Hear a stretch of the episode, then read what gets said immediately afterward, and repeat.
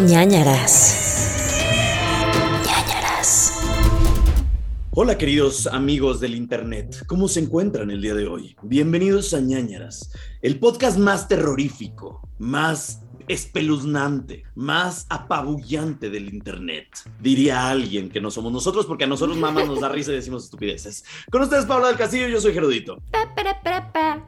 Bienvenidos, yo soy Paola del Esgerudito y así es, no tenemos un podcast de miedo. Sí pueden dar miedo a los temas, pero tratamos de que les dé risa para que puedan dormir, al igual que nosotros. Y oye, sí me dieron un par de miedo unas cosas que estuve leyendo de los ñañers, ¿eh? La verdad. ¿Sí? Eso sí, para que siento que los ñañers dan más miedo que nosotros, o sea, en sus historias. ¿Os Porque hablas del pandemonio? no te puedo contar. Uy, sí puedes. Te voy a leer, te voy a leer comentarios que nos dejaron. No sé por qué hubo un resurgimiento del episodio 50. Ok. Ya llegamos a ese punto en el que ya tenemos tantos episodios que resurgen de pronto algunos anteriores, mira. así como de, oye, lo volví a escuchar y noté Me esto, o encanta, así. me encanta. Y entonces, justo esta semana leí varias personas hablando del 50 y dije, qué raro que como que algo en las vibras del universo les dijo, escuchen el 50.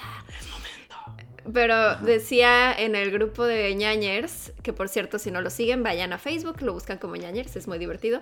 Eh, Lun Luna decía, ayer volví a escuchar el episodio 50 pensando que ya no me daría tanto miedo y lo pasé muy mal en la madrugada.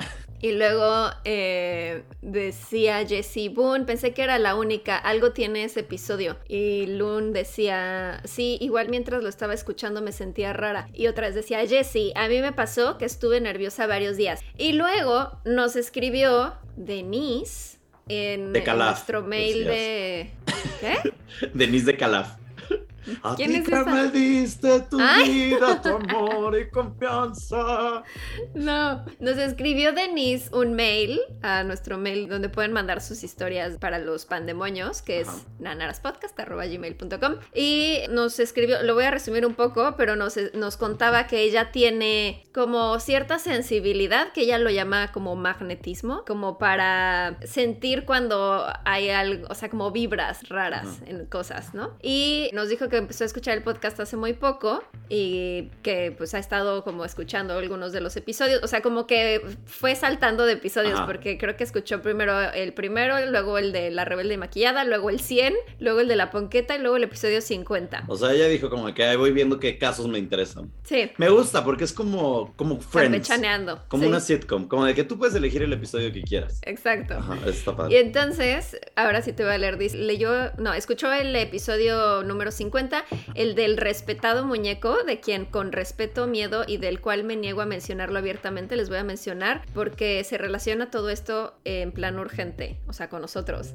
Y ya me dio miedo desde ahí porque dije, güey, ¿qué? Siento que nos va a matar el muñeco o algo así. ¿Estás segura que quieres leerme esto? Tú sabes que yo Sí, me sí. panico. Niño de hombro. No, porque, o sea, Ok. al principio sí me paniqué, pero ya lo dije, ah, ok, Ok. nada más es como igual el tema de que hay como una vibra extraña con ese tema. Decía, resulta que estaba escuchando tranquila, preparando mi look para el día de mañana, revisando make-up en internet, etcétera, todo bien hasta que llegó la parte del respetado muñeco. Comencé a tener un mal presentimiento, algo que con mi don sé que es una super red flag. Era una sensación de miedo, de nervios, pero pensé en lo más básico, ya que aunque esto me pasa seguido, trato de pensar que es algo terrenal. De hecho, tanto que estoy acostumbrada a que suceda y me dije que solo era una sugestión por el podcast y ya. Y así seguí escuchando de modo tranquila, o eso pensaba hasta que un dolor de huesos en las rodillas comenzó a recorrerme. Y me acuerdo que en esa historia justo varias personas decían que cuando veían al muñeco. Sentían como dolor de huesos Ay. o les dolía el cuerpo, entonces me dio miedo. Y dice, me comencé a sentir mareada y me dolieron las sienes, como cuando tienes migraña, junto con asco y ganas de regresar la comida. El problema y lo más raro de esto es que fue justo en el instante en el que Pau mencionó las preguntas de la entrevista al respetado muñeco. Después Pau dijo que en ese momento fue cuando los aparatos de los reporteros se encendieron y su mouse cambió de color y así. De hecho, justo ahora mi brazo izquierdo empezó a doler y a sentirse pesado. Me regresé a escribir respetado en cada vez que usé la palabra muñeco. Eso me dio más miedo porque sí en todo el mail dijo el respetado muñeco. Pues a nosotros tendríamos que... que- haberle dicho respetado muñeco. Ajá, creo que ahora siento que debemos de decir respetado, respetado muñeco, muñeco. cuando hablemos de él. Así que aguas, y así, en ese mismo episodio, Heru dijo que algo se había movido en su casa, y pues puede ser la misma energía del miedo de la noche. Pero no quito un poco de responsabilidad al tema del respetado muñeco. Todos estos síntomas me suceden normalmente al pasar enfrente de hierberías, lugares con brujerías y donde tengan adoración a la muerte. Es muy raro porque estoy acostumbrada a esto. A mí no me da miedo. Es que además dice que hay un poltergeist en su casa. Entonces dice, ni Ah, siquiera cuando me tiran cosas, cuando estoy sola, como vasos, cajas, peines. ¿Por qué hay un Casual, poltergeist ahí? casual. Sí, y bueno, en general era eso, o sea que dice que pues que le dolía la cabeza, los huesos, las rodillas, el brazo y, y, pues que eh, pues, sí sintió como una vibra bastante rara con ese episodio. Y pues gracias Denise por eh, escribirnos apanicarnos, y dices. Pero eh, siento que ahora cada vez que hablemos de esa, ese Respetado, respetado muñeco, debemos de decir respetado. Bien, qué bueno que nos dices. Es de la enseñanza, pero bueno, te quería compartir porque me dio un poco de miedo cuando leí esto. Ay, ya me dio miedo. Ahora vayan ¿Y si a escuchar graba- el 50. Y si grabamos otro día, te decía. Grabemos otra vez Cariñitos Podcast. Otra o sea, porque que- ese va a ser el que sigue. Ajá. Pero podemos grabar. Ah, sí, dos. cierto. Eso es muy importante, amigos, sobre el futuro de este podcast. Porque muchos dicen, ¿qué pasó con el pandemonio? ¿Qué pasó? ¿Por qué salió tarde? Porque salió la primera semana de diciembre en vez de la última semana de noviembre, como normalmente lo hacemos las últimas semanas. Bueno, les contamos. Lo que sucedió es que por un problema de agendas se retrasó el episodio y entonces, para que no se quedaran sin episodio esta semana, adelantamos el 103. Así es. Pero, como bien ya escucharon, ya tuvimos el pandemonio con Clyde y, y ya está. Este mes de diciembre no va a haber un pandemonio. ¿Por qué no va a haber un pandemonio? Porque en vez de hacer un pandemonio y como vamos a tener vacaciones, porque acuérdense que nos tomamos cada año, ya como, ya somos una empresa constituida. Entonces, cada año tenemos nuestras vacaciones. No hay vacaciones si ustedes son patroñers. Si son patroñers van a recibir semanalmente sus ñ files los jueves, todos los jueves. Patreon.com diagonal nanaras podcast si se quieren suscribir, dar un poco de dinero y recibir los files y otros beneficios. Bueno, esos van a seguir. Esos no, no se acaban nunca. No hay vacaciones de los files porque ustedes están depositando algo de dinero a este proyecto. Pero los episodios sí van a parar una o dos semanas, me parece que son. Esas dos semanas son las de Año Nuevo, Navidad, todo esto. Y no va a haber pandemonio en diciembre. Pero, como bien dice Pau, vamos a tener o vamos a cerrar este año de ñañaras con Cariñitos el Podcast, que es el siguiente episodio de la próxima semana. Cariñitos el Podcast es una edición especial de ñañaras en donde vamos a hablar de casos bonitos para cerrar el año porque llevamos todo el año hablando cosas terribles, de terror, de asesinatos, de fantasmas, demonios, etc. Entonces, qué mejor que terminarlo con algo bonito y va a ser cariñitos, ¿no? O sea, sí son historias paranormales y de Oh. crimen real, pero que van a tener un final feliz. ¿no? Ajá, ajá, 100%. 100%. Entonces, el Cariñitos Podcast, todo va a ser bonito, todo va a ser lindo, no va a haber terror, o sea, va a haber temas similares a los del podcast, pero van a terminar el Cariñitos Podcast y el año con nosotros de una manera que digan un, un apapacho al- al alma. Sí, un bálsamo. un balsamito. y hablando de todas estas cosas, les quería recordar que ustedes pueden, además de comprar su membresía a los patroñers, patreon.com diagonal podcast, pueden comprar merch oficial de nosotros, nuestra colección oficial que en estos momentos se encuentra con chunchos, chunchos.mx. Pau trae ahorita una sudadera de ñañaras que está calientita, lista para el invierno. Y yo traigo mi playera de rebelde y maquillade que amamos, ¿no? Nos encanta, somos felices.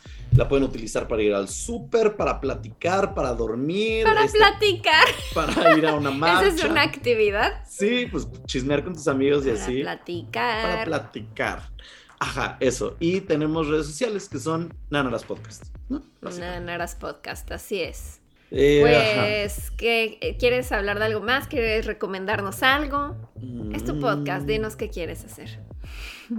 Ah, pues les quería contar, porque no les conté en el pandemonio y lo cortamos del episodio 103, que fui a un set de película de terror. No sé si, si lo dije. O sea, es que no sé si Bella iba a cortar todo eso del set.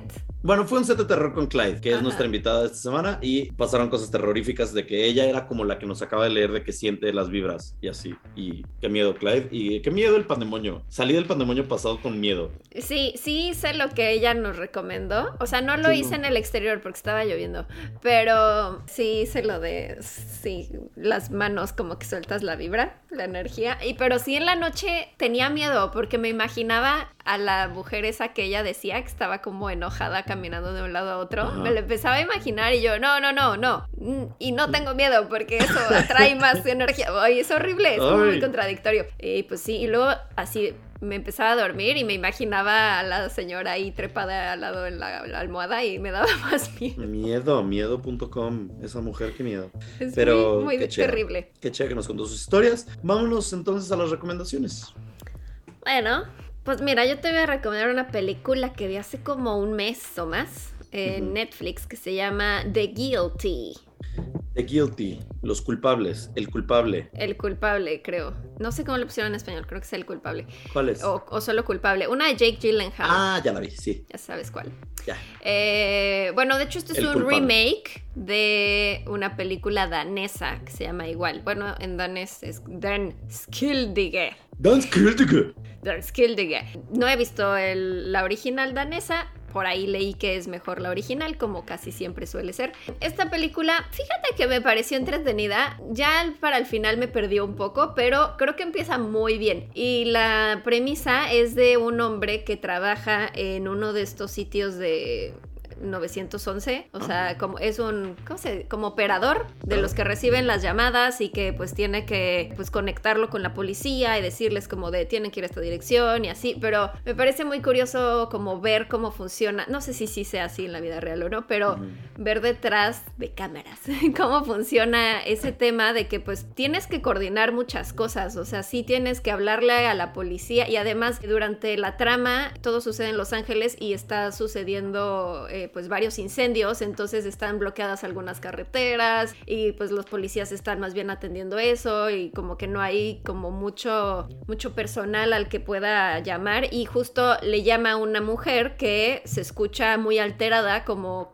como dando a entender que está con una persona que la secuestró y que van en un coche y como que ya no puede dar más datos y entonces como que pues él va tratando como de hilar las pistas y todo es prácticamente en el mismo set de donde está Jake Gyllenhaal recibiendo center. esta llamada, ajá, este call center del 911 y pues sí, te mantiene en tensión de qué va a pasar, qué, quiénes son estas personas y así. Y está interesante el elenco porque pues prácticamente solo escuchas las otras voces, no los ves en persona, pero entre el elenco está por ejemplo Ethan Hawke, está Paul Dano, que va a ser el nuevo acertijo en la nueva de Batman, Peter Sarsgaard. Entonces está, está entretenida. Te digo, ya para el final como que me perdió un poco, que dije como de, ¡ay, Y ya! porque hay sus giros de tuerca y así. Sí, sí, sí. Y además Pero- también está como el conflicto de él, que pues tiene también como su bagaje ahí, que se me hizo como ya...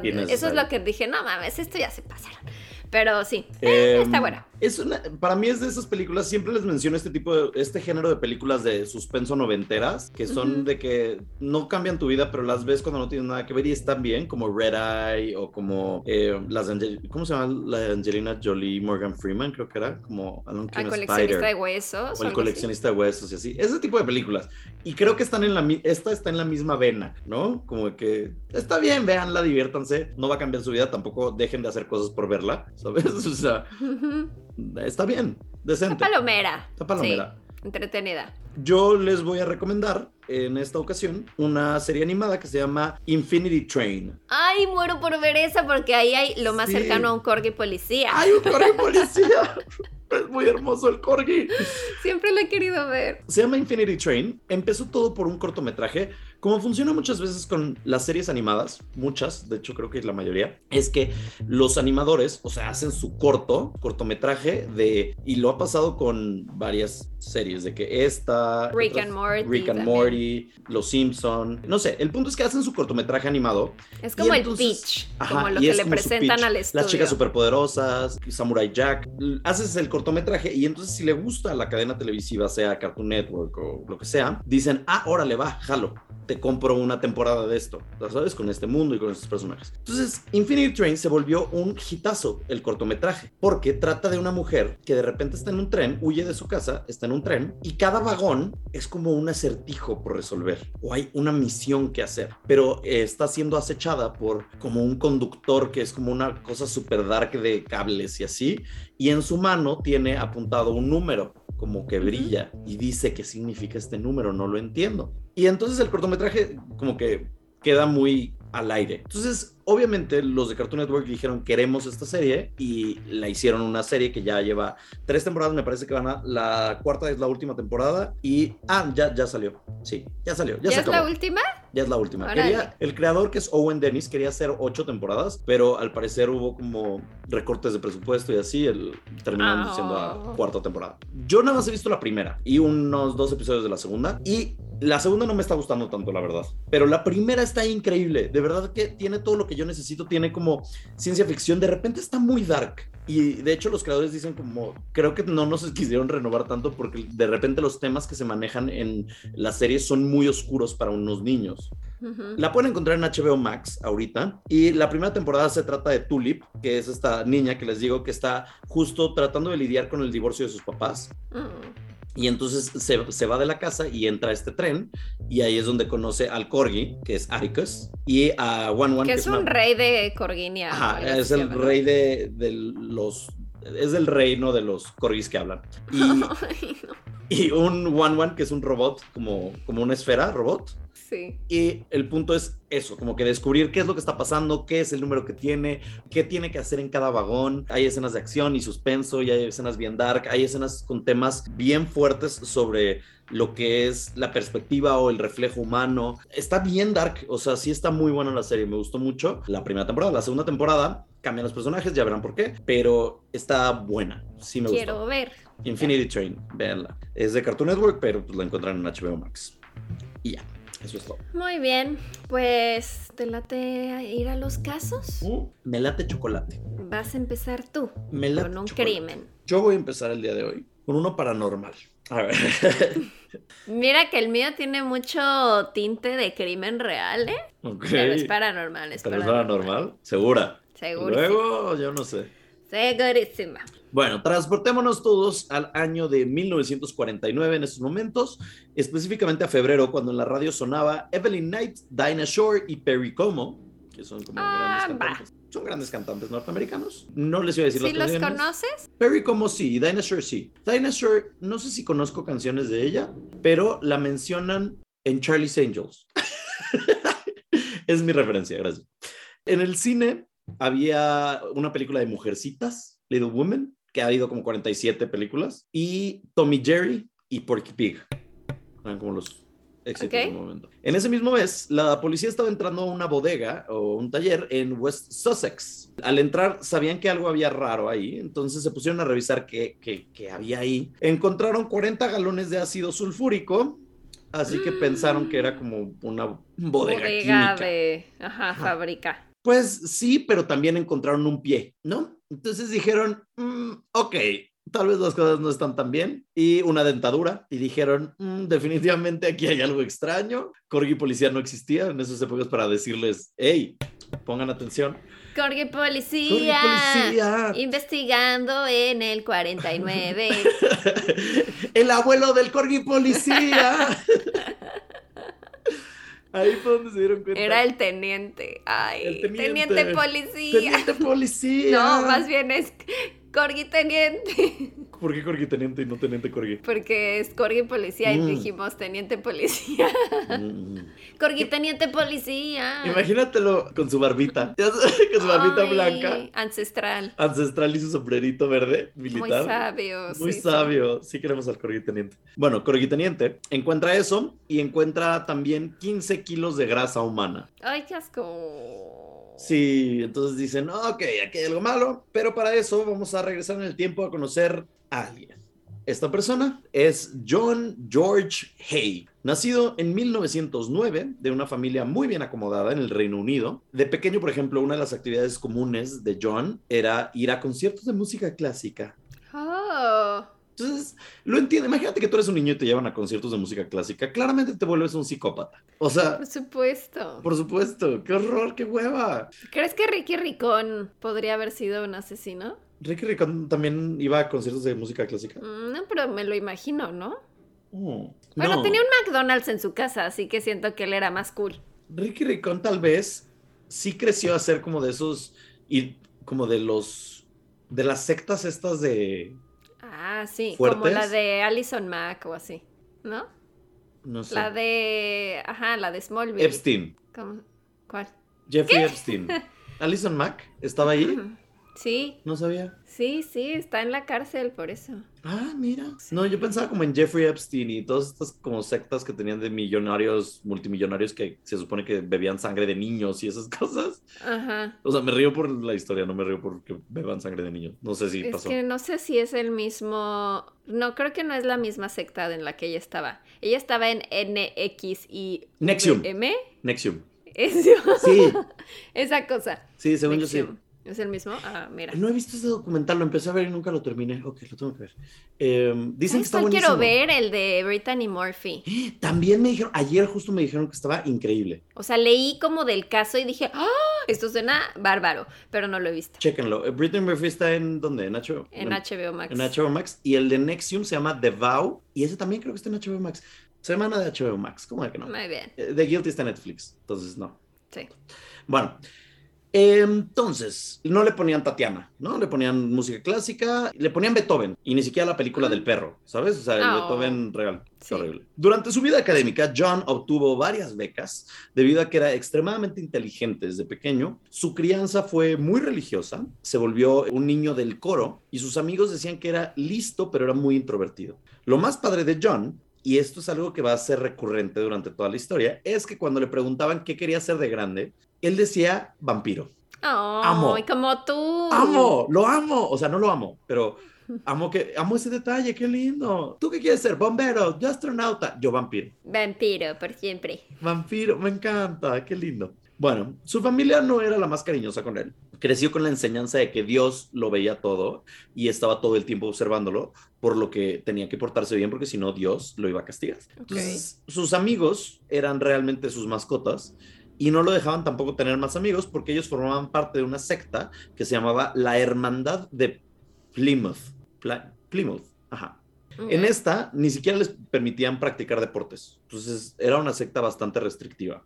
Tenían la teoría de que el mundo era malvado y por eso tenían que vivir separados de todos los demás. O sea, todo el mundo es malvado, tú eres bueno, entonces tú no te juntes con los demás porque te vas a volver malvado. El papá de John, por ejemplo, tenía un lunar en la cabeza, como una marca, y entonces le decía a John, esta que ves es la marca del diablo y la tengo porque una vez en mi juventud yo pequé y entonces por eso me salió. Y entonces le decía como que ve como tu mamá no tiene nada porque ella es pura y tú tampoco tienes nada porque eres puro. Entonces no peques para que no te salgan marcas y te- el diablo te lleve. Se llaman lunares. Se llaman lunares, Melanoma. Ajá. ¿Cómo se llama eso? Sí, melanova. Me- sí, ajá, la melanina. Sí, melanova, Ajá. te decía. Es melanova. Es Yo melanova. quiero saber. Ok. No quiero ser Pero esa, mujer. esa mujer. Manzanas. ¿Viste esa entrevista? ¿No? Super Holly, cuando era locutora, entrevista a los de Velanova y entonces Denise, que es la de Velanova, está, la está entrevistando y trae como una diadema con unas bolas rojas y entonces le dice a Super Holly de que, ay, mira qué ah, padre sí he tú, visto eso. que reinterpretaste las orejas de Mickey. Ajá. Y entonces voltea a Denise y dice, son manzanas. Y se volvió súper viral eso, me da muchísima risa siempre. Son manzanas. Son manzanas.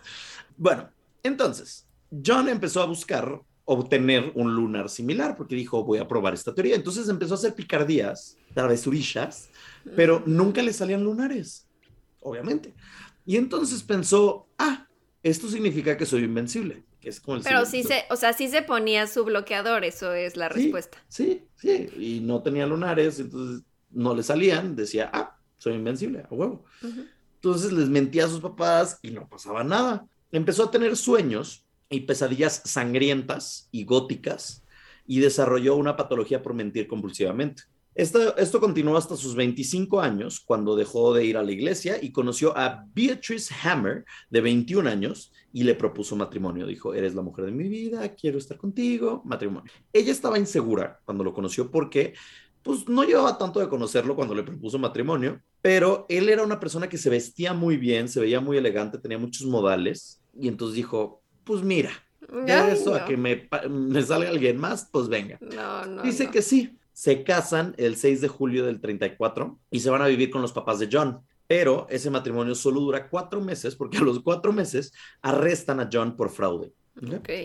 Él en la cárcel, ella embarazada, ella da a luz, tiene una niña que da en adopción y dice no quiero saber nada de él porque está en la cárcel y no sé qué. Y es como, güey, no lo conocías y te casaste y ahora te embarazaste, ¿qué culpa tiene la niña? ¿Sabes? Entonces lo abandona y dice, nunca lo quiero volver a ver. La próxima vez que lo volvió a ver, él le dijo, ah, pues ni te preocupes, ni estábamos casados porque yo ya tenía otra esposa lo cual era mentira. Pero pues ella dijo, ah, bueno. Estaba ardido. Ajá, ardido. Pero ella dijo, bueno, pues ni pedo, bye, cuídate, nunca lo volvió a ver. Él se la vivía haciendo cosas fraudulentas, lo cual lo hizo que fuera a la cárcel en repetidas ocasiones, en esa vez y otras después. Creaba oficinas falsas, robaba dinero de la empresa y más cosillas. Entonces decidió que la forma más fácil de volverse rico, dijo, ya sin tener que defraudar una empresa, es casarme con mujeres mayores adineradas, mis cougars.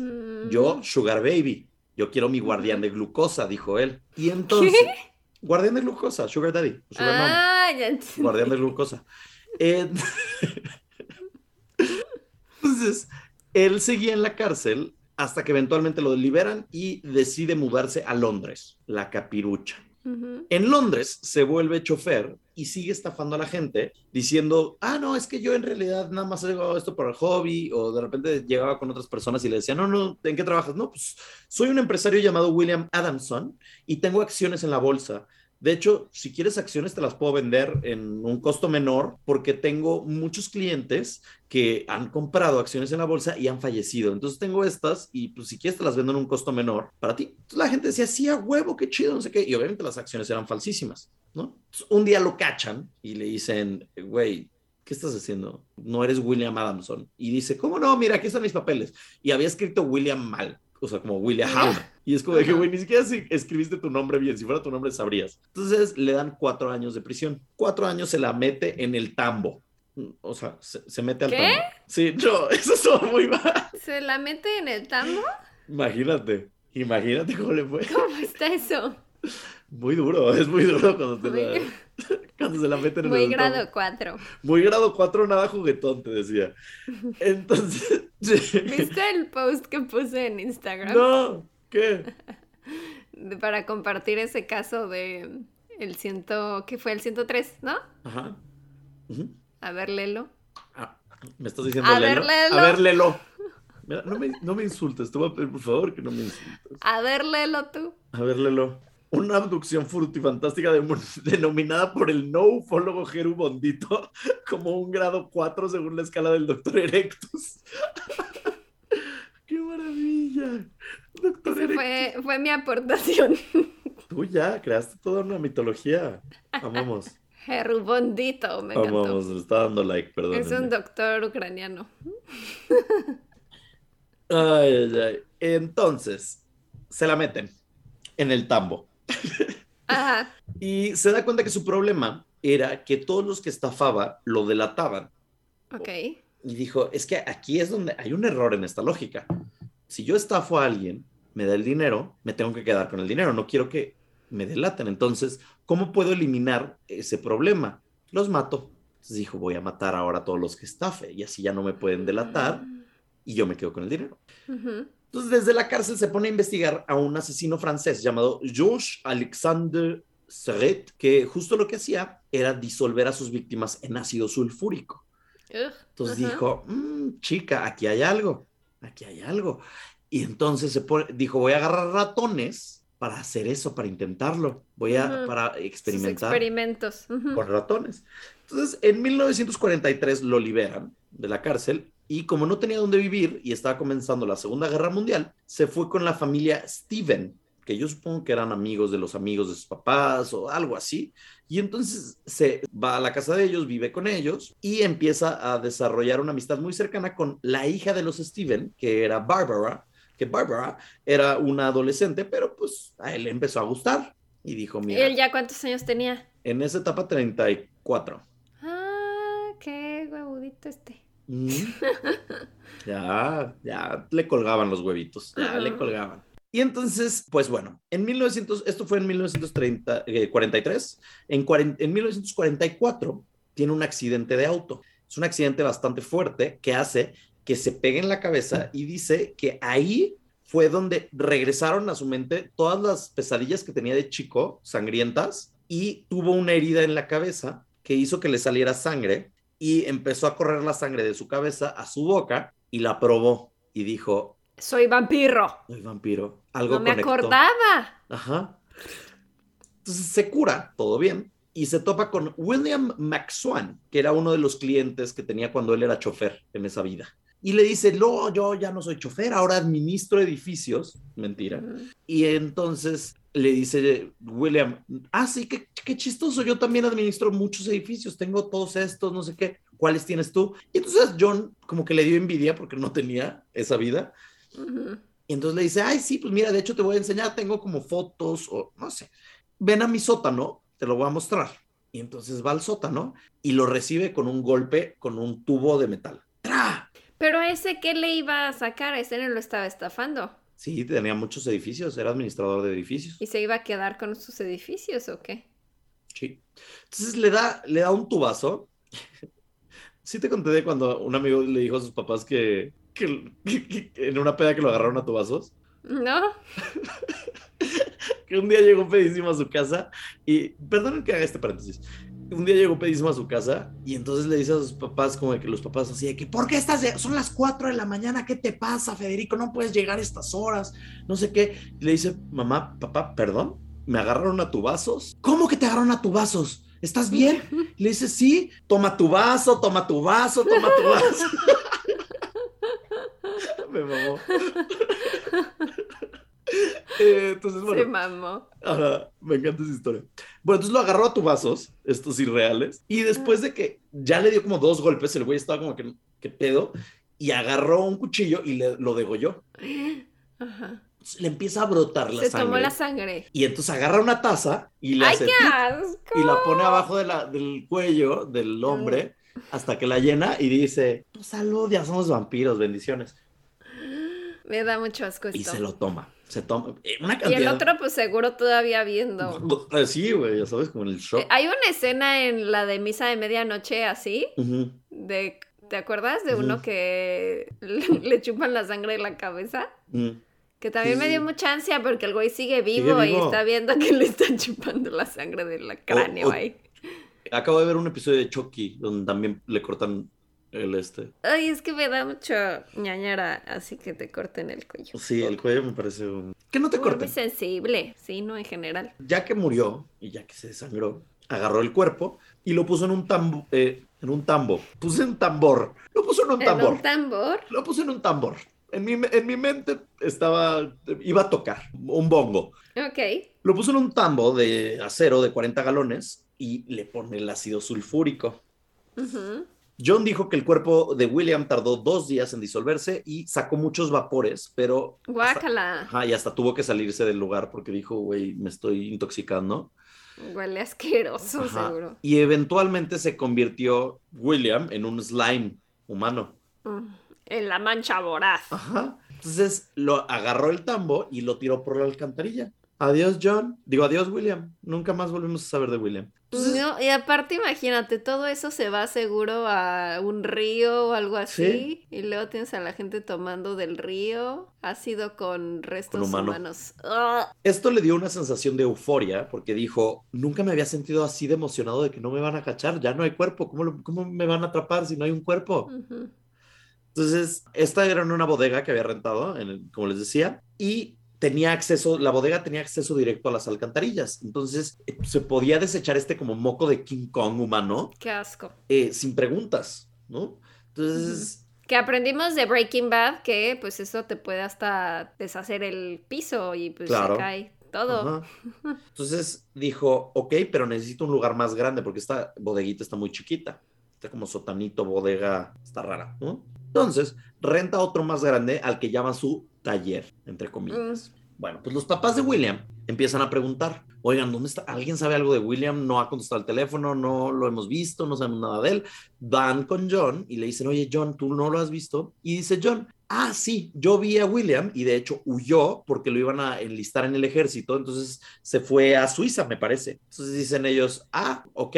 Y dijo, pero no se preocupen, a mí me dejó encargado de su casa y de sus finanzas.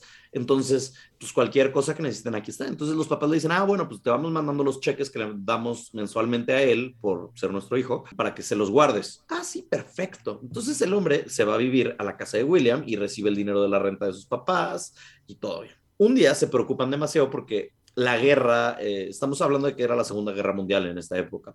Entonces, la guerra, pues ya estaba acabando y William no regresaba. Entonces, el 2 de julio de 1945, les marca y les dice, oigan, William ya regresó, está aquí en mi casa, por si quieren venir a verlo, les doy la dirección, es esta. Entonces, pues llegan y como bien saben y esperan en este podcast, los papás de William al llegar, en vez de que reciban o que los reciban abrazo. con un abrazo, William los recibe tu vasos de metal, ¿no? Toma tu vaso, toma tu vaso. Pero ¿por qué no mejor fingió que, ay, oigan, me hablaron que se murió en la guerra o yo qué sé? Pues no sé. Ah, yo te voy a decir por qué. Ah, porque los mata para meterlos a ellos también en ácido y quedarse con su dinero. Entonces, John, para estas alturas, en su taller, ya tenía todo un equipo para disolver cuerpos, tenía una tina de acero, tenía máscaras antigases, bombas para drenar el drenaje y que no se tapara nada. Entonces, les dio su como tratamiento de spa de ácido.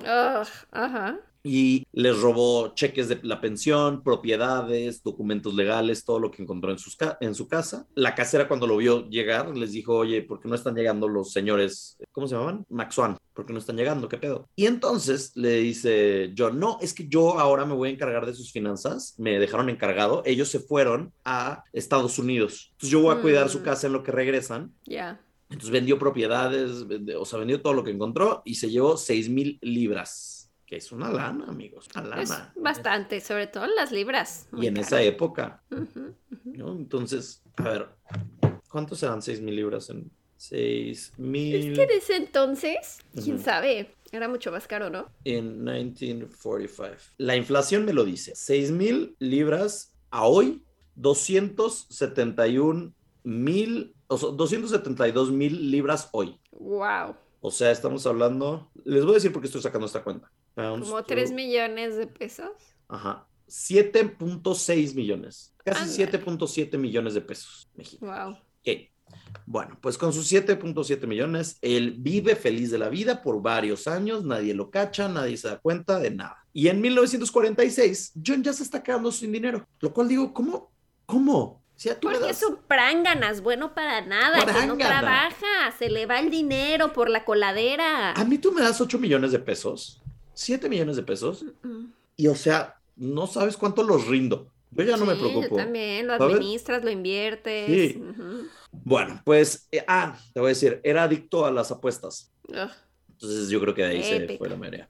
Entonces, cuando se le iba el dinero, dijo, pues voy a matar más personas. Entonces encontró al doctor Archibald Henderson y su esposa, él tenía 52, ella 41 años, y les dice, oye, estoy interesado en comprar su casa porque veo que está en venta, pero yo, eh, doctor, también soy doctor y me gustaría ver su casa y ver cómo están las cosas. Entonces llega a la casa y ve como la propiedad, no sé qué le dice el doctor, oye, qué padre, ¿y qué, qué tienes en este estudio? Ay, no, pues ahí tengo mi revólver, no sé qué. Ay, a ver tu revólver y con su mismo revólver, tras, le dispara.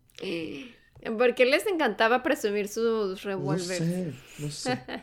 Puso el cuerpo en una bodega que rentó en Gloucester y le dijo a la señora Henderson, oye, ven a la bodega porque tengo ahí varias cosas que tu esposo, tu esposo está ya checando unas piezas de arte que tengo y unas piezas para que les puede gustar, ¿por qué no vienes? Y dice la señora, no, pues no, no, pues que las vea él. No, ven, ven, ven. Pues va la señora.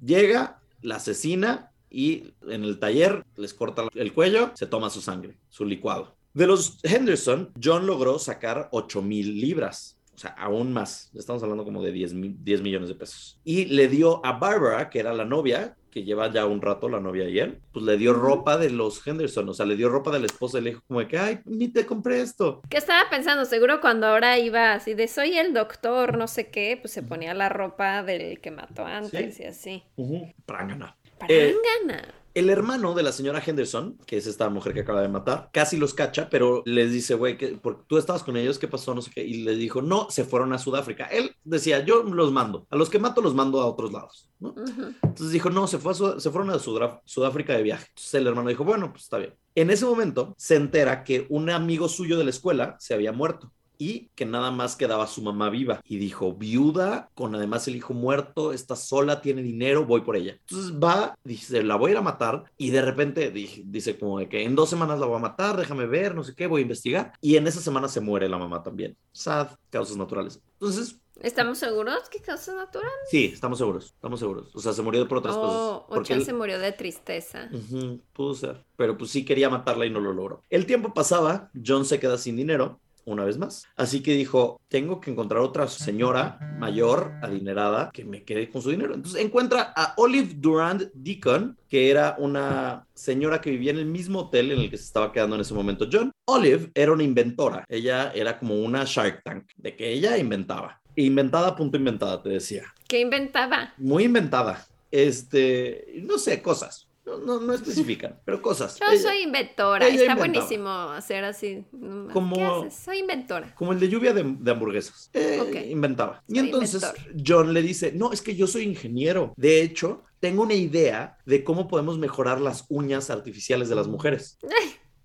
¿Qué onda con el pretexto más raro que se encontró? El jellish, ¿no? De que... Ajá. Innovando él, en plena guerra, pero innovando. Innovando. Y entonces John le dice, tengo una gran idea, ven a mi taller en donde tengo materiales para que veas lo de las uñas y cómo son. Llega al taller Olive y la recibe con balazo en la nuca. Le roba todas sus pertenencias, incluyendo un abrigo de piel carísimo, persa, y le da su baño de spa ácido. Y a los dos días, una amiga de Olive la reporta desaparecida. Rápidamente, como era una mujer blanca, adinerada y con contactos, la policía se pone a buscar quién la tiene, qué está pasando, dónde está Olive, ¿no? Y entonces revisan el taller de John y encuentran la nota de tintorería del abrigo persa de Olive. Y dicen, ah, ¿por qué tú dices, dices que no sabes dónde está, pero tienes el abrigo de Olive. Entonces encontraron también entre las pertenencias del taller unas notas que pertenecían a los Hendersons y a William McSwan y dijeron, mm, estos también están desaparecidos, qué raro que tú tengas todo.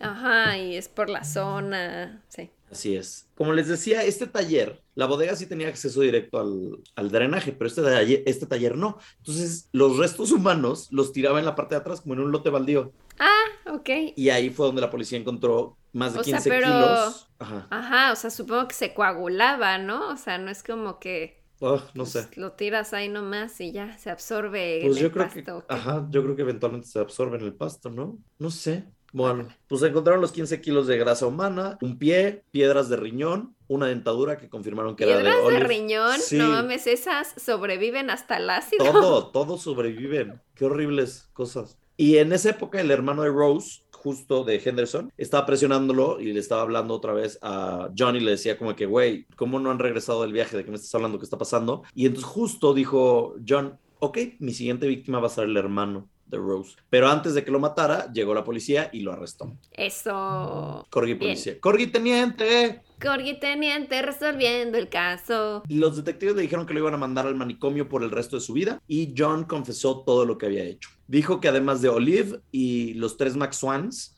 o sea, los papás y el hijo, y los Henderson, el doctor y su esposa, también había matado a una niña de Eastbourne y a una mujer de Hammersmith, pero nunca lograron confirmar estos crímenes. Al ser arrestado, se preocupó muchísimo Barbara Stevens, que era su novia, porque ella no tenía idea de nada de esto, entonces fue a visitarlo a la cárcel y le dijo, güey, ¿qué pedo? O sea, nos íbamos a casar, ¿qué está pasando? Y entonces le dice, güey, ¿quisiste matarme alguna vez? Y el güey le dice, sí, ¿cómo sabes si no te quiso matar? Ajá, y el güey le dice, no, la neta es que no lo había pensado, pero pues chance, o sea, chance en un futuro, ¿sabes? Y entonces ella dice como que, güey, qué pánico. Entonces ya dice, no te quiero volver a ver en mi vida. El juicio comenzó el 19 de julio de 1949. Más de 4.000 personas trataron de entrar a la corte porque se volvió muy mediático. John dijo, no tengo dinero para pagar a un abogado. Entonces... No tengo dinero ni nada que dar. Y entonces un periódico que se llama News of the World dijo, si nos das la exclusiva y la entrevista y nos confiesas todo lo que hiciste, nosotros pagamos tu abogado. Y dice, órale, jalo, jala para Veracruz. Y entonces John dijo que era inocente, dijo que él tenía demencia y que mentalmente no estaba bien porque se había tomado la sangre de sus víctimas y que cuando tuvo el accidente de auto, él había tenido una visión que estaba en un bosque y entonces iba corriendo y de repente vio un señor y de repente volteó a ver los, los árboles y los árboles empezaban a dren- como que a sangrar y empezaba a caer sangre por todo el bosque. Y entonces el señor le dijo tienes que tomar sangre para sobrevivir y entonces el señor empezó a tomar sangre de los árboles y luego él empezó a tomar sangre. Y entonces ahí fue su iniciación a este mundo vampírico. Ok. y el- la corte dijo que John sabía lo que hacía, o sea, le dijeron como que, güey, le pusieron psiquiatras le dijeron, güey, no, no estás loco, no estás loco porque si estuvieras loco, Te hagas. No hubieras tratado de encubrir tus crímenes. Si trataste de encubrir crímenes, sabes que hiciste algo mal. Y si sabes que hiciste algo mal, no estás loco. No te la compro. Y entonces, con toda esta evidencia, al juez le tomó 15 minutos tomar la decisión que era culpable y que estaba sano mentalmente. Y porque además John decía, yo quiero que me manden al manicomio, porque si me mandan al manicomio no me matan. Claro, se sabe. Bueno, pues no, le valió madres al juez, lo declaró sano, lo declaró culpable y lo mandó a ejecutar por medio de ahorcamiento. John le contó al periódico todo esto, por eso sabemos todas las historias. Más que remordimiento mostraba orgullo de sus crímenes y durante el proceso se, se veía muy tranquilo, muy feliz, contando, como si estuviera contándote de que una receta de chilaquiles. Ujú. Entonces, la gente determinó, los psiquiatras y los especialistas, que era un sociópata ejemplar porque no tenía empatía ni reconocía lo que eran las emociones o sentimientos humanos. Y John fue ejecutado el 10 de agosto de 1949. Antes de morir tomó un brandy, es lo único que dijo. Le preguntaron si tenía últimas palabras y dijo, nah, Ah, ¿para qué? Y su caso fue muy sonado en la época, como les digo, en cultura pop ha habido mucha referencia a él en muchos programas. Hitchcock estaba desarrollando una película basada en él llamada Kaleidoscope y también salió una película del caso que se llama A is for Acid, A es por ácido. Se crearon radionovelas, se crearon varias obras de teatro sobre el caso. Su figura, y esto está bien chistoso, su figura, o sea, él estuvo durante un tiempo en el Museo de Cera de Madame Tussauds en Londres, en la sección de terror. Ok. Entonces es O sea, se volvió una celebridad. Sí, se conoció muchísimo su caso y lo volvió muy famo- famoso. Ha habido referencias de él en la serie de Bones y en la serie de Criminal Minds. Y hay varias canciones sobre él y sobre sus eh, asesinatos en canciones de bandas de metal como Macabre, Macabre, no sé cómo, no conozco bandas de metal, amigos. Macabre. Macabre, Church of Misery, Gore Rotted y Deeds of Flesh. Y ya, esa es la historia de John Hayes, el Prangana, El vampiro Prangana. el vampiro Prangana. ¿Es Prangana o Pranganas? No sé, Prangana, según yo. Sí, güey. Uno o muchos. ¿Cómo ves? ¿Cuánto ácido? ¿Cuánto ácido Ay, y no qué del que te hace tan volar? ácida. ¿Te has metido ácido alguna vez? tan ácida, no. No, ni yo. No, jamás. Me da miedo, desde que escucho el nombre ácido, digo, Güey, sí, no, no. ¿por qué?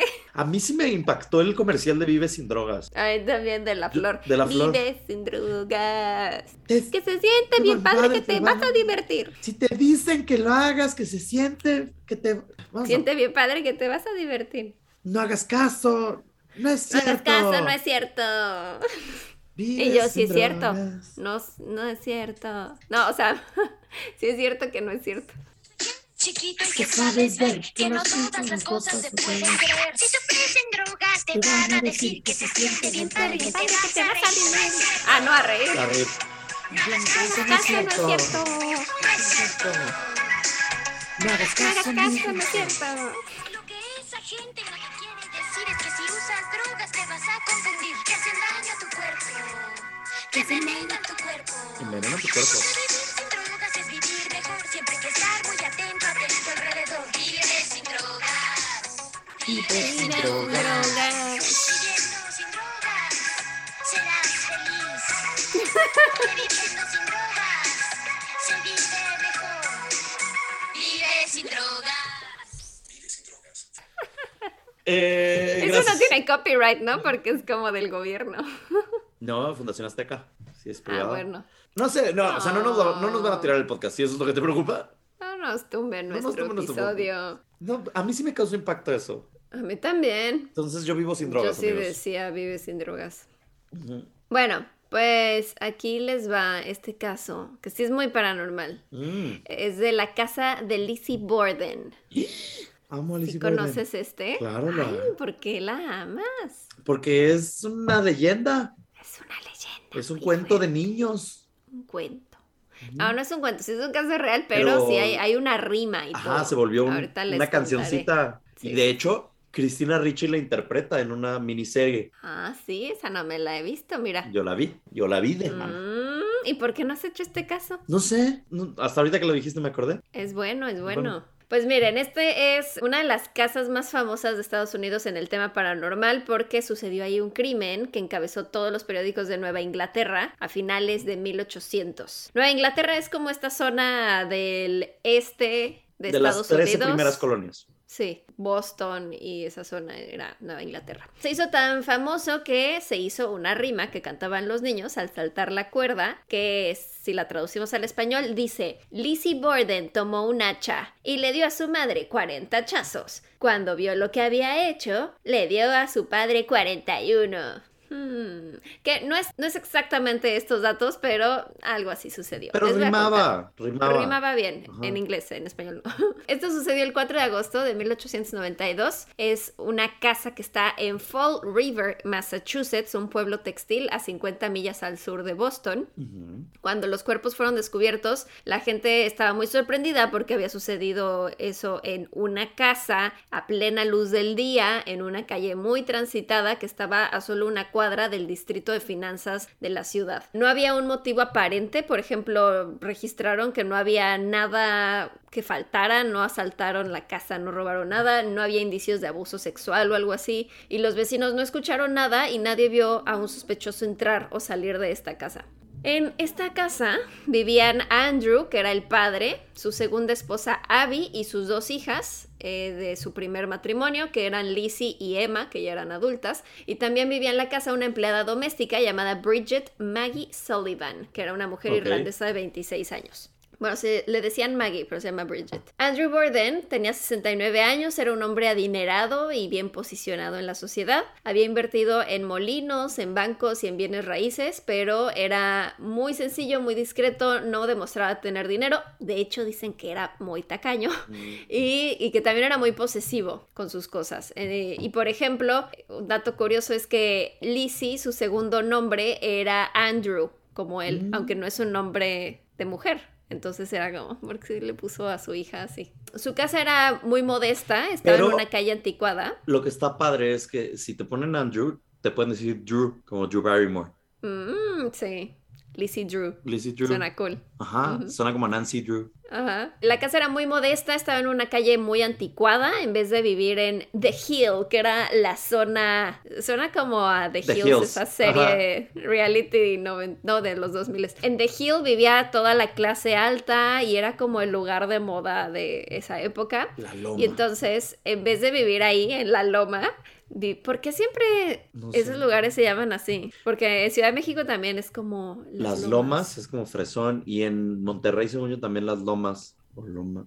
Porque, Beverly Hills. porque según yo, o sea, no sé si tiene algo que ver, pero probablemente las casas que están en una loma son más como pudientes. Mm, tal vez. No A lo mejor an- anteriormente, pues las que estaban abajo, pues no sé, a lo mejor había, pasaba el río y olía mal o algo así, y mientras más arriba estabas, era como y más tenías más vista Sí, y tenías más pues, eh, terreno, hectáreas de bosque, no sé. Tal vez. Bueno, pues no vivían en The Hill, vivían en, te digo, en una casa bastante vieja y, Mm. por ejemplo, Andrew se rehusaba a instalar electricidad y sistema de agua en la casa, aunque ya era algo común en esa época. Qué horror, ¿no? O sea, sabiendo que ya existe de que puedes ir al baño y jalarle a la taza y el güey, no, no, no, no, aquí no va a haber agua corriente, no. Eh, Además, pues, agua, primera- dijeras, bueno, Sí, es algo muy básico. Bueno, luz, no sé. O sea, Sí, o no, sea, no siento está que- pidiendo grandes lujos, Sí, o sea, es como algo que siento que ya es muy básico, no sé. Su primera esposa había muerto hace varios años, cuando Lizzie tenía solo cuatro años, y se casó él con Abby, que en su momento... O sea, cuando ella murió tenía 64 años. Y ahora les voy a contar de las hijas. Lizzie tenía 32 años, seguía viviendo en casa de sus padres y soñaba con vivir en la loma. Odiaba vivir en su casa actual porque sabía que su padre podría comprarse una casa más cara y estar en el vecindario que todos querían, en vez de estar en esa zona que cada vez se llenaba más de inmigrantes católicos. Y mm, como que por la época, ahorita les diré el contexto, pero como que sí, Lizzie era como muy clasista y como La popis. racista. Ajá. En esa época habían llegado muchos inmigrantes irlandeses, entonces como que les hacían el feo como de, ay, no, no, no, yo solo con puros nativos de aquí, de Ay, pero- Nueva Inglaterra. Pero los irlandeses son bien hot. Pero además, o sea, los que llegaron a Nueva Inglaterra pues eran ingleses, no es como que, ay, los ingleses y los irlandeses son muy parecidos, ¿no? No sé. ¿Alguna vez te agarraste a un pelirrojo? No me acuerdo, probablemente. ¿Sí? ¿Cómo no te acuerdas? ¿Te acordarías? No. ¿No? Ay, sí, yo, yo allá bien zorra así. Seguro sí, pero acuerdo. Mira, de los 900 que me he agarrado. No, tal vez no. No. Ah, no, sí, sí, ¿Sí? sí, sí. Sí, ya me acordé. Ya Chica. me acordé que sí, sí, sí. Yo es que a mí me gustan mucho los pelirrojos. Es que sí. Pero es que hay es difícil encontrar pelirrojos. Es que hay dos tipos de pelirrojo. Hay el pelirrojo hot y el, per- el pelirrojo como desabrido. Mm, sí, como los hermanos Weasley son desabridos. Ajá, pero Bueno, Ed Sheeran también es desabrido. Ed Sheeran es des- desabrido. Pero hay pelirrojos de repente que son como, ¡ay! Pelirrojo, Estoy Firecrotch. pensando en quién, pero ya no. ¡Qué asco! Ya no sé quién está hot, pelirrojo. Es- a ver, vamos a ver. Hot Gingers. ¡Ay! El príncipe Harry. Ah, él súper sí. Súper hot. Súper es el más hot pelirrojo. Hot Gingers. Hot famous Gingers. Guacala que no me acordaba yo. Pues creo que sí, Ah, pero... mira. Hots. Prince Harry, Julianne Moore, Christina Hendricks, Emma Es Stone, que hay muchas mujeres pelirrojas, pero hay... Eddie Pero Redmayne. son falsas. Ah, es muy guapo también. Pero eh, no hay como tanta pelirroja natural, ¿no? Pues todos Bueno, Julianne Moore sí Julianne Moore es. sí es. Christina Hendricks. Emma Stone, según yo, es güera. Emma Stone Christina es rubia, Hendricks, no según sé. yo. Sí, Eddie Redmayne. ¿Quién más? Benedict Cumberbatch. sí. Eh, ¿Sí es Sí, es pelirrojo? No, es muy pelo negro eso, ¿no? No, es pelo. Es Castaño. castaño cobrizo, te decía. Mm. Eh, Damian Lewis, el de Homeland, muy hot. Amamos a los pelirrojos en ñañaras. Sí, amamos. Gente. ¿sí a los hijos del diablo. Michael Fassbender, chica. Pero no, te digo que ese era mi crush número uno y ya lo odio, entonces no. Michael. Es que ese era, ese era mi número uno. Es que, que hot es. O sea, no, está bien que lo odies por lo que te hizo. Pero, ay, sí, como si fue personal. Pero sí, se portó mamón, pero, Sí, pero de pero todas sí, maneras. él o es muy, muy guapo. ¿Tú No, has conocido un pelirrojo? no, no, algún día. O sea, algún día, aunque yo ¿Está en tenga. tu checklist? Está en mi checklist. Aunque yo tenga- esté casado, tenga hijos, Ay, le voy a decir a mi pareja de que dame chance. perdón. Dame chance. pelirrojo Uno- un pelirrojo. No me voy a enamorar, no va a pasar nada. Mm, Abramos tantito esta relación. Bueno, Imagina. Y luego es que. A. Y luego es que. yo- ustedes no están para saberlo, pero de repente. Uy, bueno, ya, no les voy a ¿Qué? contar más. Que de repente hay un porno de unos pelirrojos musculosos, así que dices como de que, como leñadores. No, hombre, perdón. Continúa con la historia. Ay, Dios mío. Ay, Dios mío. Me surgió la duda del pelirrojo, disculpen. Hice que Pau se sonrojara, amigos. Lo de logré. verdad ni me acordaba de esto, Dios mío. ¿Cómo se llama tu pelirrojo? Ay. ¿Puedes decirlo? No me acuerdo. No me acuerdo. Ahorita que fui a Italia me co- conocí un pelirrojo guapísimo. Pero venía con su novia. Ah, Pero guapísimo. Ajá.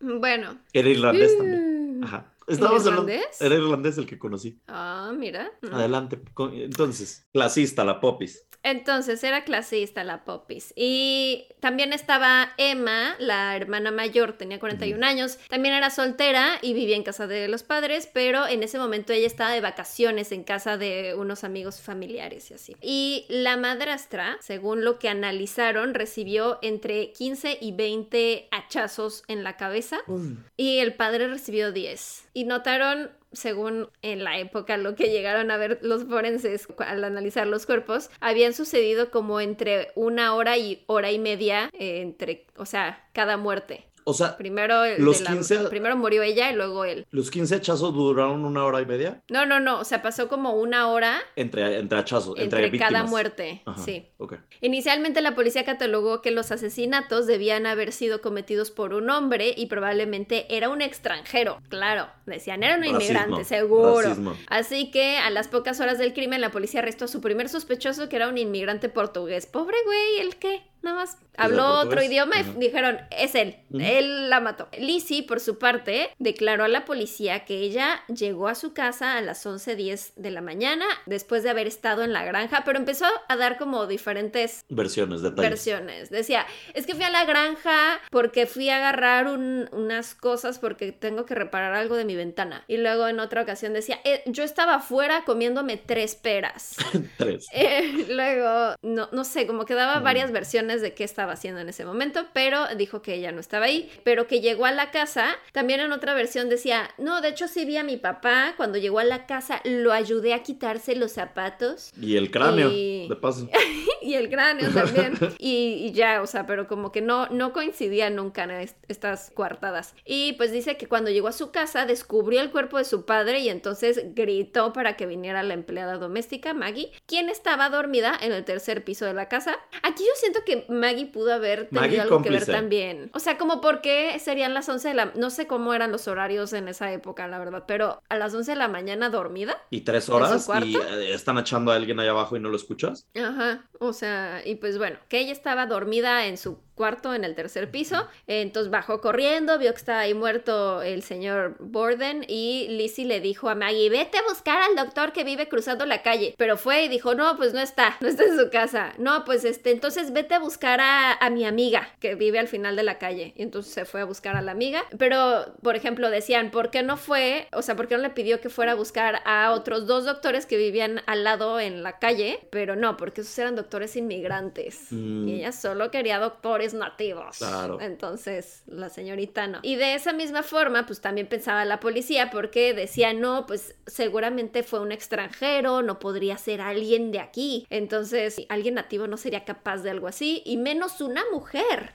O sea, ¿cómo una mujer podría matar a su propio padre? Esto es, o sea, no, no lo podemos ni pensar. Y Lizzie además era una maestra de escuela y pues es- era, daba clases en una adinerada iglesia que se llamaba Iglesia de la Congregación Central. Entonces decían, obviamente ella no, ella es una mujer de bien. Y durante las interrogaciones, les digo que ella siempre cambiaba su coartada, pero también decían, o sea, tomaron fotos, ¿no? De la escena del crimen y entonces tomaron una foto del papá en el sillón y de la señora ahí también en el piso. Y por ejemplo, en las fotos el papá sale con los zapatos puestos. Y entonces decían, pero no que le ayudó a quitarse sus zapatos. Mm. Pero luego, luego algunos decían como de no es que, o sea, como que no se confirmó ese dato, pero al parecer eh, antes de tomar las fotos le puso alguno de la policía los zapatos al ¿Por final, qué? porque era un símbolo como ¿De respeto? como irrespetuoso el que un, un hombre adinerado estuviera sin zapatos. Dije, ay, no mames. Y la verdad sí está medio rara la foto, si la buscan, porque el güey está como en el sillón así como de lado.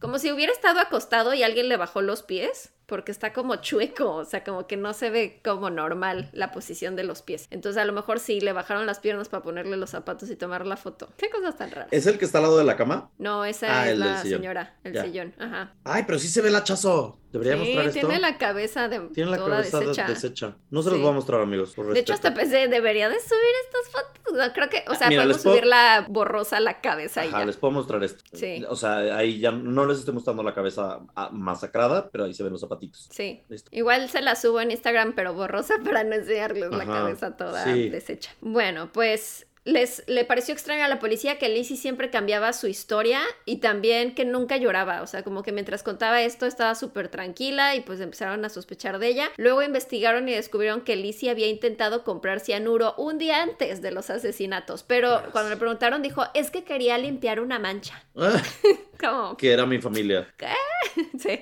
Pero para ese entonces la población inmigrante irlandesa ya estaba empezando a tener mejores puestos de trabajo, sobre todo como policías. Entonces algunos de los que interrogaron a Lizzie eran policías irlandeses. Y por ejemplo, Lizzie estaba muy desconcertada porque decía como, ¿por qué le tengo que responder a alguien que ella consideraba inferior? Además había un nuevo gobernador que era irlandés en el pueblo, así que pues ya estaba cambiando todo este tema de que solo los nativos tienen el control, ¿no? Algunos medios irlandeses aseguraron que Lizzie era culpable, pero que estaba pagando fuertes sumas de dinero para encubrir su culpabilidad y otros medios nativos decían que era inocente, o sea, como que estaba dividida la opinión pública, sobre todo si eran medios inmigrantes de irlandeses y así, y los que eran nativos y que decían como, no, no, si es inocente, ya no podría. Se hizo un juicio, el primer juicio que hicieron fue como a puerta cerrada, hubo muchas inconsistencias, pero el doctor de la familia dijo, es que podría estar porque le administré morfina para que se relaje y pueda dormir porque está muy nerviosa. Entonces, pues si está así como medio oída o cambia la historia, es porque está nerviosa y por la morfina. También su hermana Emma testificó y dijo que ninguna de las dos tenía sentimientos negativos en contra de la madrastra, pero los vecinos y algunos familiares decían que, que no, la verdad sí, como que Lizzie no se llevaba nada bien con su madrastra. También Andrew, eh... ah, no, espera, más bien aquí ya dieron como la versión de los hechos, de lo que pasó, de lo que creen que pasó ese día. Dicen que probablemente sí fue Lizzie porque no había nadie más en la casa. O sea, ese día estaban Maggie, que era la empleada doméstica, estaba Lizzie, Andrew, el papá se había ido a trabajar iba a hacer un par de cosas y se iba a regresar pronto, pero había salido, entonces solo estaban la madrastra, Lizzie y la empleada. Y estaba Maggie, la empleada estaba fuera limpiando unas ventanas de la casa cuando creen que Lizzie pudo haber subido al segundo piso donde estaba Abby en el cuarto de visitas cambiando las sábanas y entonces fue en ese momento cuando ella eh, pues le pudo haber hecho unos cortes con, con un hacha que de hecho los cortes que vieron en la cabeza estaban en la parte de atrás y en el, en el, el lateral de la cabeza. Entonces creen que, o sea, como que le dio uno por atrás y sí volteó como para ver que estaba, o sea, creen que sí vio quién era su atacante antes de morir. Y ya luego pues le dio ahí hachazos como de lado.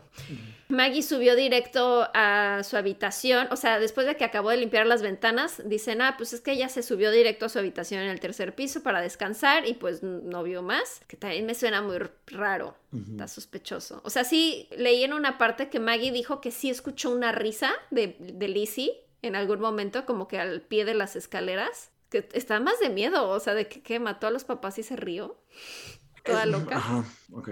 Y tiempo después, o sea, como, una, hora después. Hay una interpretación de que era lesbiana con Maggie. Es que yo siento que sí, hay algo ahí. O sea, la película, hay una película de, de Kirsten Stewart y Chloe Sevigny de esto. Mm. Y ellas son amantes y por eso mata a su madrastra y a su papá. Es que yo siento que sí hay algo ahí sospechoso, porque Maggie mm. pues como que la descartaron, como de, ah, no, ella mm. no tenía nada que ver y pues ella se subió a dormir a su cama y ya. Y bueno, mientras, una hora después llegó Andrew, el papá, a la casa, llegó a la sala, se acostó en el sillón, en el primer piso, y se estaba echando una siesta y ahí mismo fue asesinado. Lizzie fue declarada posiblemente culpable y arrestada el 11 de agosto, era posiblemente porque seguían como, no, pero es que no hay suficiente evidencia, no, pero sí, pero es que no tiene sentido que haya sido ella, o sea, sobre todo como varios estereotipos de la época de, es que era mujer y no podría y así. Estuvo nueve meses en la cárcel, pero su arresto causó gran controversia a nivel nacional y entonces muchas mujeres empezaron, sobre todo católicas,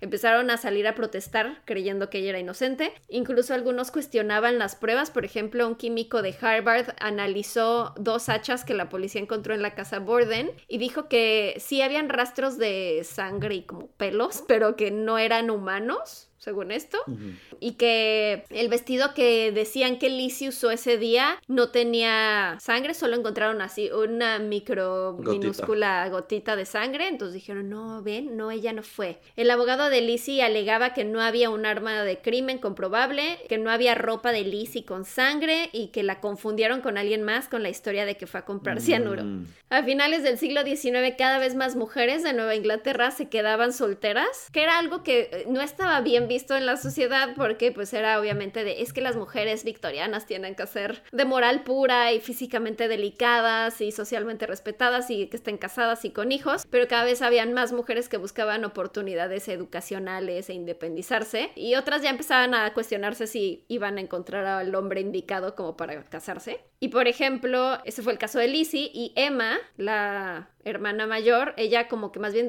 eh, dedicó toda su vida a cuidar de su hermana menor porque se lo prometió a su madre en su lecho de muerte. Luego llamaron a testificar a la mejor amiga de Lizzie, la que cuando ella supuestamente encontró el cadáver le dijo a Maggie como de ve a buscar a mi amiga. Esa era la amiga, su mejor amiga Alice Russell, que era una mujer de 40 años, también soltera, miembro de la iglesia de Congregación Central. Y después de que Andrew fuera asesinado, Lizzie eh, ah, envió a Maggie que fuera por Alice. Alice acompañó a, a Lizzie varios días, durmiendo en la casa de los Borden después de los asesinatos, mientras que los cuerpos estaban en camas de autopsia en el comedor. Y Alice dijo que había omitido un detalle importante, pero luego lo consultó con abogados y dijo, no, sí tienes que testificar esto en el juicio. Y ya luego dijo, es que en eh, la mañana siguiente de los asesinatos, Lizzie sacó un vestido del closet de blancos y lo quemó en la estufa de carbón. Casual, como cualquier cosa. Mm, sí tendrías que haber dicho esto, amiga. Entonces reabrieron el caso en la corte y sus abogados le dijeron que debía aparecer una mujer inocente, o sea, Lizzie, debía de parecer una mujer inocente y desolada, así que se vistió de negro con un vestido muy vaporoso, con un corset, traía un ramo de flores en la mano y, en el y un abanico en la otra mano. O sea, siento que es como ese meme de no te vayas a arreglar mucho para la cena y llegas en drag. En la perrísima, ajá. Ella sí, güey, con sus rosas llegando al juicio. Y entonces los medios la empezaron a escribir como callada, modesta y bien portada. Cuando antes habían escrito es tosca, grande, musculosa, mal encarada y ruda. Todo es por la óptica y todo es cómo se vistió. Sí. Qué fuerte. llegó con su abanico. Y decidieron que no podría haber sido capaz de cometer un homicidio porque no tenía la fuerza física de blandir el arma, ni la moral para hacerlo. Huevos. Bueno, la falta de moral más bien. Huevos. Lizzie ahora tenía todo el dinero de su papá, así que pagó los mejores abogados. Y finalmente el jurado decidió que Lizzie era inocente. Esto lo celebró toda la audiencia de la corte, también la prensa y las mujeres que estaban protestando a favor de Lizzie. Dos meses más tarde, Lizzie y Emma se mudaron a una gran casa victoriana en La Loma, pero la gente de La Loma la veía mal, todo el mundo cuando ella salía a la calle como que echaban y la analizaban. sí, de hecho hasta los niños le hacían bromas en la casa, seguro le aventaban huevos o no sé. Y Lizzie empezó a recluirse cada vez más en su casa, la mayor parte del tiempo. Cuatro años después de los asesinatos la acusaron de robar en una tienda. Lizzie se cambió el nombre a Lisbeth y donó la mayor parte de su herencia. Yo creo que era como culpa, ¿no? Porque no dicen por qué, nada, donó su dinero. Y en 1904... ¿Qué? No, estaba pensando en que se mudó con esta mujer a la loma. Pero es que vi una foto de Maggie y era... Ah, no, pero te dije que 26 años. Es que vi otra foto cuando estaba viendo como unos videos de esto y salía como una señora grande. Y dije, ¿cómo? No entiendo. ¿Esa era Maggie? Tenía 26. Pero es que Maggie después dicen que se mudó a Montana, que también era sospechoso porque no tenía como mucho dinero como para estarse mudando. Pero pues no sé, ya no supieron más de Maggie. Y en 1904 Emma y Lizzie se pelearon.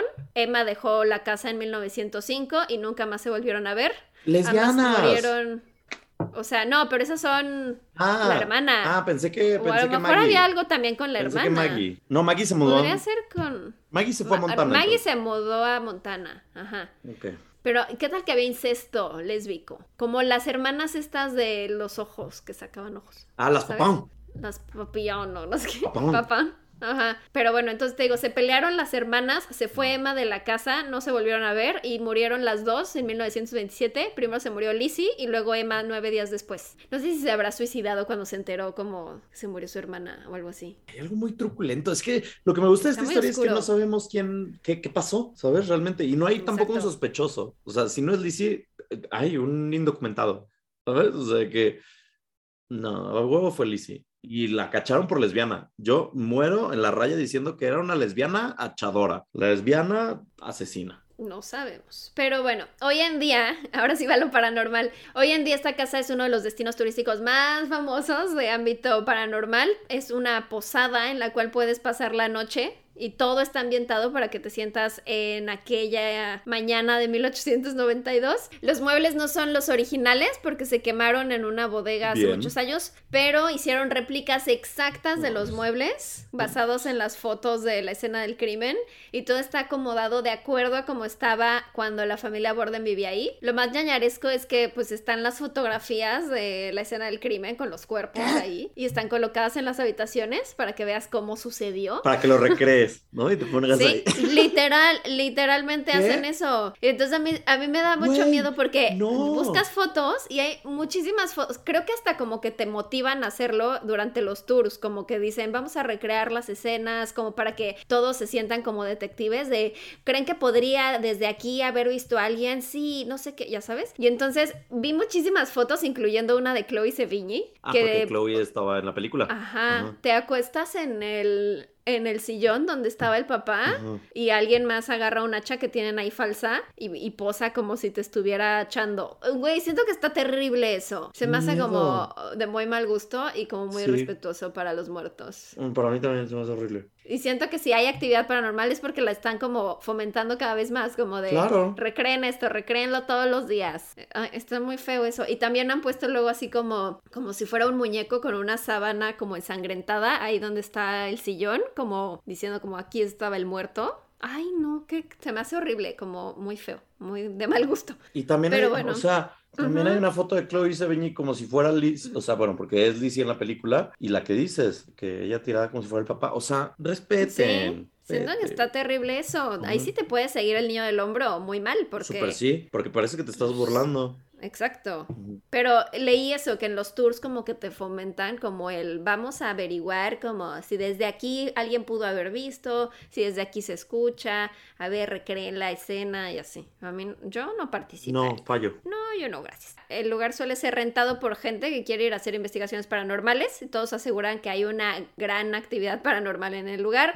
Hay tours desde las 11 de la mañana hasta las 3 de la tarde y luego ya se quedan a dormir ahí los que van a pasar la noche ahí. Recientemente fue vendida la casa, así que probablemente cambien esta dinámica. No sé qué vayan a hacer después. Pero, por ejemplo, si vas, se recrean muchos detalles. Por ejemplo, como es un bed and breakfast, o sea, te dan de desayunar en la mañana y el desayuno incluido es lo mismo que desayunaron el señor y la señora Borden antes de morir. Te dan avena, huevos, salchichas, hotcakes y peras. Ay, desayunaban muy bien los Borden. Oye, muy bien, muy Oye, bien. yo sí. desayuno ahí un huevito revuelto ahí todo Sí, pedorro. y Una estos- quesadilla.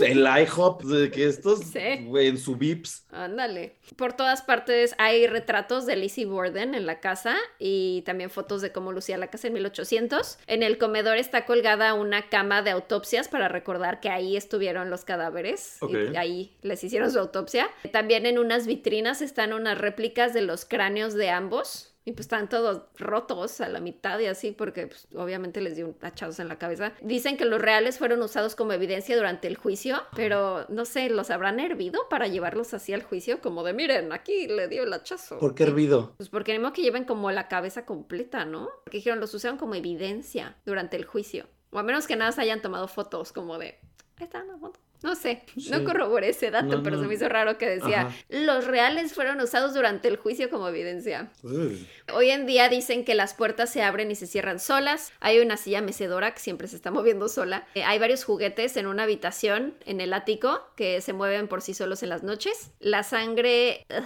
esto me dio muchas cosas. La sangre de las heridas del señor Borden pues se escurrió al piso y traspasó las maderas del suelo. Y si bajas al sótano se pueden ver las manchas de sangre. No todavía. manches. No. Los guías que dan los tours ahí dicen que han sentido cómo los toca una mano invisible, también han sentido cómo algo los jala de la camisa, les susurran palabras en el oído ¿Cómo y qué? no sé. Ah, no, no sabemos qué No palabras. investigué tanto, pero luego les digo.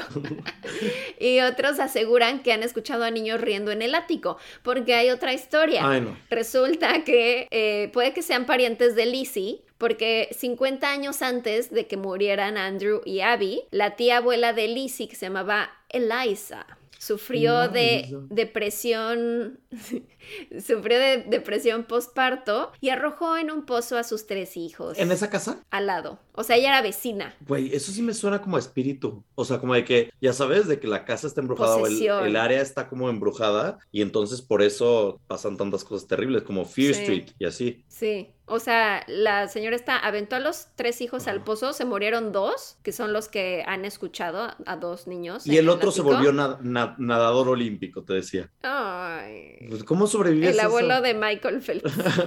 y di- dicen que luego esta Eliza se regresó a su casa y se cortó el cuello en la casa de al lado. Ajá. Según la leyenda, puedes sobornar a los espíritus para que no te molesten. Dicen que si le dejas al señor Borden unas monedas en el buró de su habitación, por su amor al dinero no te molesta. se entretiene con sus monedas. Ajá. Y si le dejas a los niños juguetes en el ático, también se tranquilizan y ya no están dando la... Pero siento que la gente que va ahí quiere que les pase eso. No es como que vas a Obviamente, quedarte ahí nada más porque, ay, es que se ve bien bonito, me quiero quedar ahí. Ah, bueno, pero ¿a qué fantasmas? Entonces les voy a llevar Sí. juguetes y así. Al revés, ellos quieren. Pero por ejemplo, si nos retaran de, ay, vayan a la casa de Lizzie Borden, güey, yo me llevo mi juguetería completa, todo Mana. mi librero de juguetes O sea, y me llevo una bolsa llena de monedas. mi maleta uno sería la mercería del refugio y mi maleta dos sería el Banco Azteca. O sea, que no hay forma. Sí, Ajá. se sabe, sí. Y pues dicen que el espíritu de Lizzie no está en la casa, ya que ella juró nunca regresar a esa casa. Y no murió Y ahí. pues al parecer, no, y no murió ahí. Y entonces al parecer cuando han hecho investigaciones paranormales no, no suelen, o sea, creo que sí la han llegado a contactar, pero que normalmente no, no la encuentran en ese lugar. Y pues esa es la historia de la casa de Lizzie Borden. Quiero volver a verla porque la de Christina Ricci, me acuerdo que estaba, o sea, hicieron una película de Christina Ricci siendo Lizzie Borden. Y después de la película, le fue tan bien, fue una de las películas que más recaudó para, porque era de estas películas de Lifetime y así. Hicieron una miniserie, que se supone que, o sea, la miniserie es de la vida de Lizzie Borden después de que asesinó y el juicio y todo esto. Mm. Y luego hicieron... También con Cristina Ricci. Ajá, Christina Ricci también. Ok. Y luego hicieron la película esta. La película esta que te digo, no la he visto. La de Kristen Stewart y Chloe Sevigny. No la he Y ahí es donde dicen que son lesbianas. Ajá, ahí es donde se, se, se supone que son amantes, Maggie y, y Lizzie. Pero quiero verla. Ya me diste Yo mucha también. emoción. Me parece plausible, ay, se dice así, ¿Que que hayan sido una pareja y que estaban en secreto y a lo mejor por eso mataron a los papás. Sí. Porque las descubrieron o algo Obvio. así. Es que, ¿sabes qué? Era lisibiana. La lisibiana. La lesbiana. Lesbiana. Es... Li- lisibiana. Lizzie- Es que ya, si dices Lizzie Borden, ya suena como a Les Borden, como a lesbo, les- lesbiana, ¿sabes? Sí era, a huevo era. Y si Kristen Stewart la interpretó, era lesbiana, a huevo. A ver, Ay, todo el tiempo estaba pensando en Kirsten Dunst. Ya, ya. Sí, No, Kirsten Stewart. Stewart. Stewart, la, la cara de compungida todo el tiempo. Mm, sí. Ajá. Es muy guapa, pero siempre está con una cara que... Es muy guapa, pero a mí me parece muy poco talentosa. Perdónenme. Lo siento, no me ataquen. Sa- sa- sa. No, o sea, no me ataquen. Siempre miento madres de ella en este podcast, ¿verdad? Pero Ay, a mí tampoco es, no es santo de mi devoción, fíjate. dicen que le va a ir muy bien ahorita con Diana, con la película de Diana. Pues a ver, esperemos que sí. Tenga más, porque la princesa Diana era muy carismática y muy linda. Además, siempre que dicen que, o sea, te iba a decir, trató mal a Robert Pattinson, pero ni siquiera es que lo trató mal, le puso el cuerno a Robert Sí, Pattinson. con el director. Ajá, siento feo, digo, ay, pobre del Robert, tan Y además- guapo, tan talentoso. Kristen Stewart es bisexualona, ¿no? O sea, ahorita está con una mujer. Sí, se va a casar con su Con una- novia que ya lleva como cinco años, creo, no sé. Ay, Dios mío. Pero, pues sí, pobrecito del Robert. Oye, y qué bueno que nos contaste la historia de... Por un momento dije, esta mujer se está yendo por la tangente, una vez más. No, pero sí está muy embrujadísima. Hay muchos documentales y de estas series como de Ghost Hunters que van a la casa de Lizzie Borden y siempre dicen, ah, está muy embrujado. Borden me recuerda a las lechitas estas, ¿te acuerdas que había unas lechitas. Borden? Hijo, qué Sí. delicia, la de chocolate era una grosería. Todavía existen, ¿no? Que la venden en Krispy Kreme. ¿Sí? Sí, ¿no? Es que no sé si es la misma sí son- marca. no sé si es la misma marca, pero también son de esas así como... Amigos, si algún día se encuentran, no sé si la vendan todavía en México, porque la vendían en México, pero ya no. Eh, La lechita Borden de chocolate, uf, uf, es una cosa. También había eh, helado, ¿no? Ay, no sé, pero era una cosa deliciosa. Delicioso. Es una vaquita, amigos. Es una vaquita. Ve ahí, entera, reducida. De fresa. En Estados Unidos la venden. Mira, hubo un, luego saca, ah, que sacaron unas sabor algodón de azúcar, una de no. plátano y una de Mm. este pay de moras. Mm. Pero estoy leyendo que Algodón no. estoy leyendo que dice que ya se declararon en bancarrota el año pasado. Entonces tal vez ya no El existen. negocio de la leche no es tan buen negocio. Es que mira, ahora yo ya tomo solo de almendra, entonces tal vez Manches. ya no compraría. ¿Qué? También sacaron una sabor palomita de caramelo. Ándale. Qué delicia, oigan. Ay, Mira, creo que de saludable no tiene nada, Nada. pero es como un postrecito. es que es deliciosa, amigas. Sí. Me voy a comprar Pues una lechita ahorita. Este, ajá. Esos fueron sus casos del día de hoy. Esperamos que les hayan gustado porque son sus últimos casos de terror. De la vida. Ah, le- en el próximo serán más alegres, más felices y con buen mensaje al final. Sí. En el cariñito. También sacaron una. Yo sigo viendo las leches. No sacaron una de pay de cereza. Amigos, quiero probar todas. Ya no sé si existan, pero. Ay, qué rico. Importándolas. Amigos, prueben las lechitas de sabor. Es que son ricas, ¿no? Sí, sí, son. O sea, te, te hinchan todo el día y te pedorreas todo el día, pero son deliciosas. Pues sí son. Da conjuntivitis. Y es un ciclo sin fin. No se pedorreen en las almohadas de la gente, es lo único que les pido. Ya me dio conjuntivitis por eso.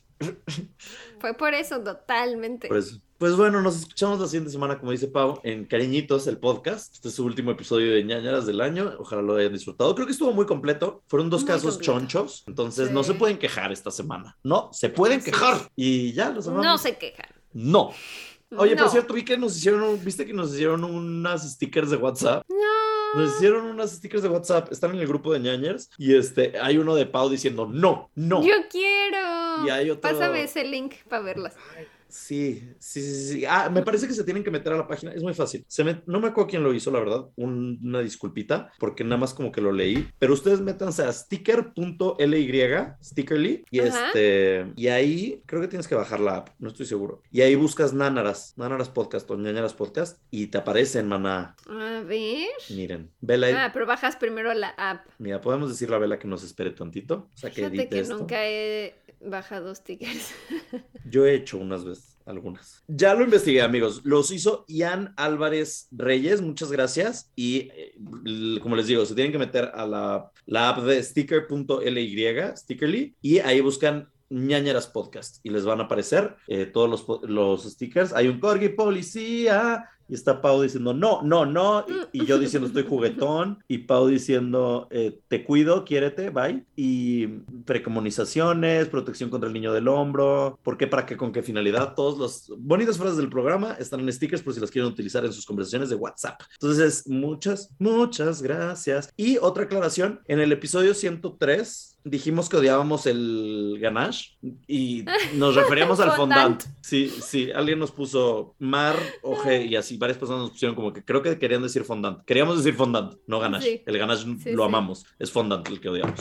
Y ya, Sí. ahora sí, ya son todos mis anuncios. Ay, me está dando mucha risa el grupo ñañer. Por cierto, creo que no lo habíamos dicho en Ajá. el podcast, solo en redes. Muchas gracias a todos los que nos tagaron en sus publicaciones Ah, sí. del mi Spotify 2021. ¿Cómo es? Spotify? Wrapped. Spotify Wrapped. Mi año en Eh, Spotify. muchas, muchas gracias. Eh, no podemos compartir todas las menciones, pero muchas gracias a todos los que nos escucharon tantas horas este año. Me impresiona que son así de, escuchaste cinco mil minutos de Yayara, así es como, no mames, ni mi mamá me escucha tanto. muchas gracias. Solo Vela nos escucha tanto y ustedes. Sí, los amamos. Nos vemos en el próximo episodio. Bye. Adiós.